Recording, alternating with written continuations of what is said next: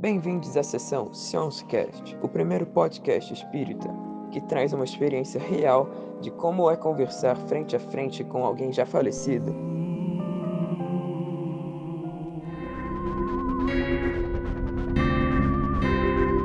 Bem, então vamos começar, galera. Hoje estamos aqui com John Batts. Ele era um engenheiro de produção da fábrica na primeira Revolução Industrial, na época que ele era vivo. Ele agora está se comunicando com a gente através do corpo do Nice Alive. Uh, acho que a qualquer momento ele vai se comunicar com a gente. Bom dia! Bom dia! Como é bom estar vivo novamente. ah, estou muito grato pelo convite. Podemos dizer que minhas conversas uh, morrem muito cedo. de nada. É uma honra ter aqui na nossa primeira sessão. Vamos começar então. Qual é a sua data de, de data de vivência? Minha data de vivência foi entre 1634 e 1810. Peraí, então você foi vivo na época do James Watt? Sim! A fábrica onde eu trabalhava foi a primeira em que ele implementou sua nova máquina. Estudamos bastante a vida dos mortos mas algumas coisas mais específicas ficam de fora do nosso alcance. Poderia nos contar como foi esse processo de mudança? Dude, antes dele a gente usava uma máquina térmica muito ruim. Quer dizer, a gente não percebia que era tão ruim porque era melhor disponível. Mas a verdade era que era preciso de muito calor para ela funcionar, sabe? E o rendimento era horroroso. Eu suponho que vocês sabem como funciona uma máquina térmica, certo?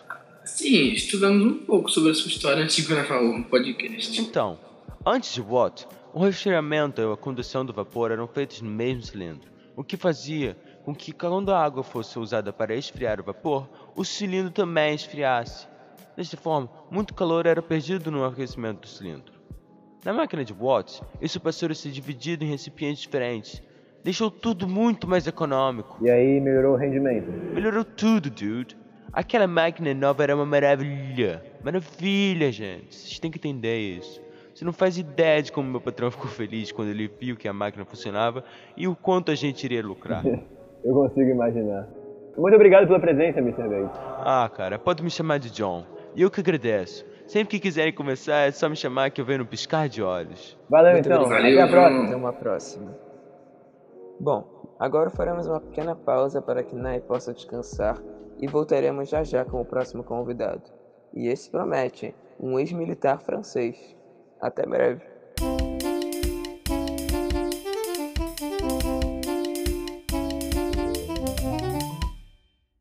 Voltando agora com a programação normal. Zip Lap, eu sou um robô.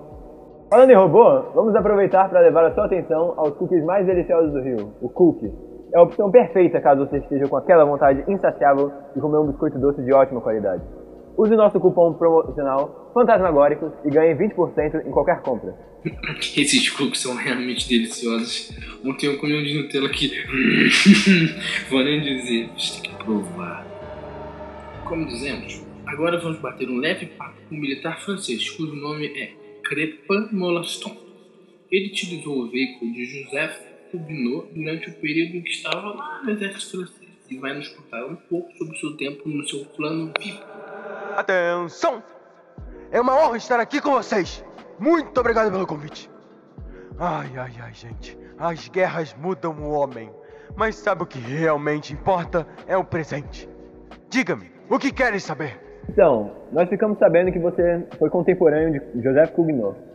E eu queria saber é, quais eram as, as, utilidades do veículo que ele criou e no que, que deu essa tecnologia nova. Bom, a principal função desse triciclo desenvolvido por Cugnot era, o can... era puxar canhões, desculpa. Canhões? Isso é realmente velho, né? Mais do que meus avós. Interessante. Ai, ai, é. Interessante, ok. Mas os veículos tinham que parar de 15 em 15 minutos para abastecer o motor. Ah, isso era bem estressante. Ah, mas uma coisa que quero destacar aqui com vocês.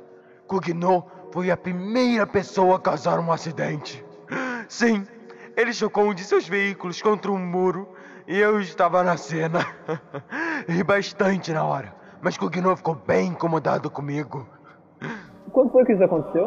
Ah, foi lá em 1771.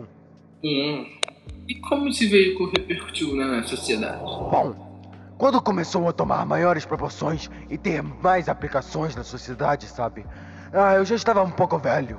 Foi por volta do início do século XIX.